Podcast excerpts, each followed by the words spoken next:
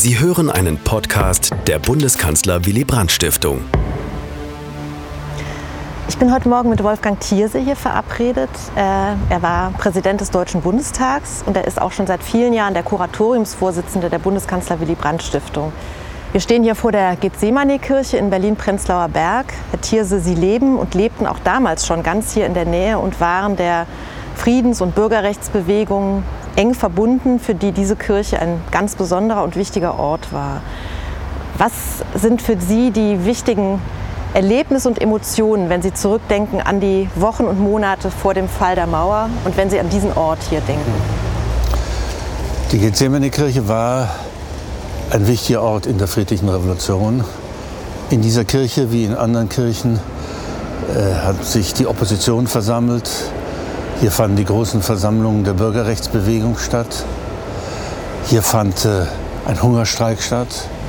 Eine ganze Reihe von Menschen, daran erinnere ich mich genau, haben hier in der Kirche sich aufgehalten, gelegen und äh, ein Hungerstreik begonnen, um die Befreiung von Inhaftierten zu erreichen.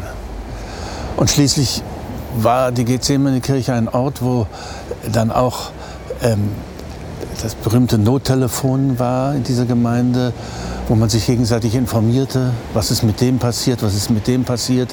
Hier bildete sich dann die Arbeitsgruppe, die, die den Versuch gemacht hat, äh, diese Gewalttaten vom 7. und 8. Oktober aufzuklären.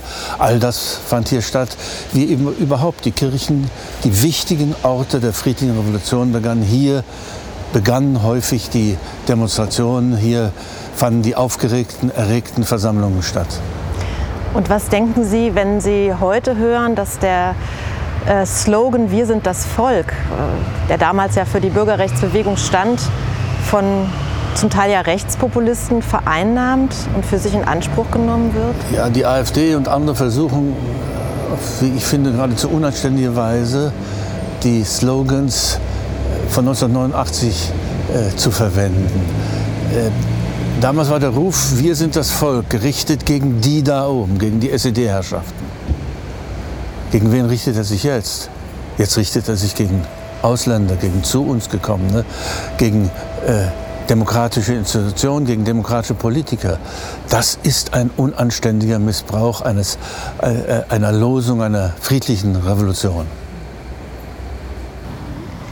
Wir stehen jetzt vor dem Reichstagsgebäude, Herr Thierse, wo vor 30 Jahren um Mitternacht die Freiheitsglocke ertönte und die Flagge der Einheit gehisst wurde. Fast eine Million Menschen waren hier versammelt, auch Sie waren dabei.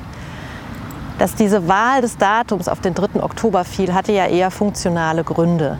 Der 9. November, der Tag des Mauerfalls, war ja nun schon aus verschiedenen anderen Gründen historisch besetzt. Denken Sie, dem 3. Oktober fehlt das Auratische, weil er keinen authentischen Bezug zu den Ereignissen der friedlichen Revolution hatte? Ja, der 3. Oktober ist kein so sehr glückliches Datum. Äh, die Entscheidung ist wohl dem Umstand geschuldet, dass man ein Datum brauchte, erstens nach Abschluss der Verhandlungen, aller Verhandlungen, der 2 plus 4 Verhandlungen, des Einigungsvertrages, und andererseits sollte es vor dem Jahrestag, dem staatlichen Feiertag der DDR am 7. Oktober sein, damit der nicht nochmal begangen werden muss in irgendeiner unangenehmen Weise. Äh, es sollten die Länder gebildet werden können. Der 9. November ist ein so ambivalentes deutsches Datum, dass er nicht in Frage kam. Aber natürlich im Rückblick weiß man, der 9. Oktober, der Tag von Leipzig, des Wunders von Leipzig, der Höhepunkt der friedlichen Revolution, das wäre das richtige Datum gewesen. Aber so war die Entscheidung wesentlich äh, vorangetrieben von Helmut Kohl. Sie fiel auf den 3. Oktober und jetzt ist es halt so. Und jetzt sollten die Deutschen auch äh, begreifen, dass äh, ein solcher Tag der deutschen Einheit auch ein Tag ist, sich zu feiern und zu freuen über die deutsche Vereinigung, die schließlich im Frieden stattfand, unter Zustimmung aller Nachbarn. Es ist ein glückliches Ereignis. Sie wurden ja dann am 3. Oktober 1990 automatisch Mitglied des Deutschen Bundestages, so wie 143 andere Abgeordnete der DDR-Volkskammer ebenso. Wie erinnern Sie diese Anfangszeit im Bundestag und die Begegnung mit den westdeutschen Abgeordneten? Ja, zunächst mal automatisch wurden wir nicht Mitglied, sondern Die Volkskammer hat 144 Abgeordnete in den Bundestag hineingewählt. Und dann wurden wir empfangen als Neulinge. Äh, ich kann mich nicht beklagen. Wir wurden mit Respekt behandelt. Und ich erinnere mich mit einer gewissen Heiterkeit ähm, über das Erstaunen, das ich erregt habe. Da kommt einer aus der DDR und kann reden und spricht ein vorzügliches Deutsch, ein besseres Deutsch als die meisten anderen Politiker. Ich habe darüber gestaunt, dass die über mich gestaunt haben. So war das.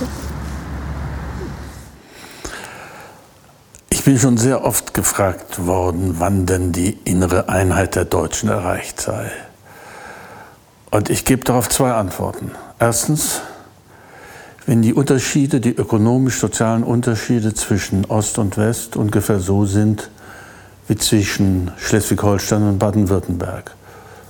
Das war immer deutsche Normalität, dass es solche ökonomisch-sozialen, auch kulturellen Unterschiede äh, in den deutschen Landen gegeben hat.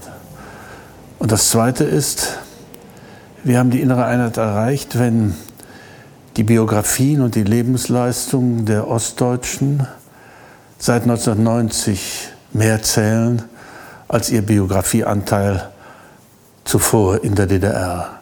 Wenn also das Verständnis und der Respekt voreinander alltägliche Normalität geworden ist in Deutschland und nicht mehr das Faszinosum Stasi und wie das auch immer heißt, die Urteil über Menschen aus Ostdeutschland bestimmt. Wir Ostdeutschen haben immer mit dem Blick nach Westen gelebt. Allabendlich sind wir ausgewandert via Fernsehen in den Westen. Der Westen war der Maßstab. Umgekehrt galt das nie. Und in bestimmter Weise ist das heute noch so. Die Gegenwart in Ostdeutschland wird gemessen am Zustand im Westen und das erzeugt immer noch Unzufriedenheiten. Bei der Vereinigung kamen zwei Ungleiche zusammen ein erfolgreiches System und ein gescheitertes. Da sind die Gewichte klar verteilt. Das eine ist die Norm, das andere ist das, was sich angleichen muss. Die einen sind die Lehrmeister, die anderen sind die Lehrlinge. Das ist kein Verhältnis von Gleichwertigkeit, das schmerzt, aber es war die Realität so. Was aus der DDR sollte ökonomisch fortgesetzt werden? Was wollte sollte politisch fortgesetzt werden. Eine Mehrheit der Ostdeutschen wollte so schnell wie möglich unter das rettende Dach der Bundesrepublik Deutschland. Das sollten auch jüngere Historiker zur Kenntnis nehmen, dass das so war und daraus nicht im Rückblick einen Vorwurf machen. Denn das ist dann ein Vorwurf gegen die übergroße Mehrheit der DDR-Bürger von damals. Dass das schmerzlich war, ergibt sich aus dem Ungleichgewicht. Dass das mit einem Elitenwechsel verbunden war, es gibt keine Revolution ohne Personalwechsel und Personalwechsel tun immer weh. Sie sind auch mit Ungerechtigkeiten verbunden und manches wirkt davon bis heute nach. Und deswegen sage ich ja, wir haben kritisch auf das zu schauen, was in den vergangenen 30 Jahren passiert ist. Alles, nicht alles ist gleichermaßen glücklich abgelaufen. Es sind Fehler begangen worden, es sind äh, große Schmerzen gewesen, die Arbeitslosigkeit, vieles andere. Aber die Alternative hätte die Bundesrepublik Deutschland noch für drei, fünf oder zehn Jahren die DDR finanzieren sollen? Mit welchem Ziel? Wer hätte das politisch durchsetzen können? Also der nüchterne Rückblick tut Not. Ich habe ja Willy Brandt noch selber erlebt und auch erlebt, mit welcher großen, tiefen Emotion er diesen Prozess der Vereinigung miterlebt und mitgetragen hat. Und seine Hoffnung war, dass da ein gemeinsames Deutschland mitten in Europa steht, das im Frieden mit seinen Nachbarn lebt. Eine selbstverständliche Nation, die aber nicht zurückfällt in alten Nationalismus oder Imperialismus. Also ein Land, ein gleiches Land unter gleichen Ländern im Frieden und in Freundschaft verbunden mit allen Nachbarn. Ich glaube, das war seine Wunschvorstellung, denn er war ja eben sowohl Patriot wie Europäer wie Weltbürger.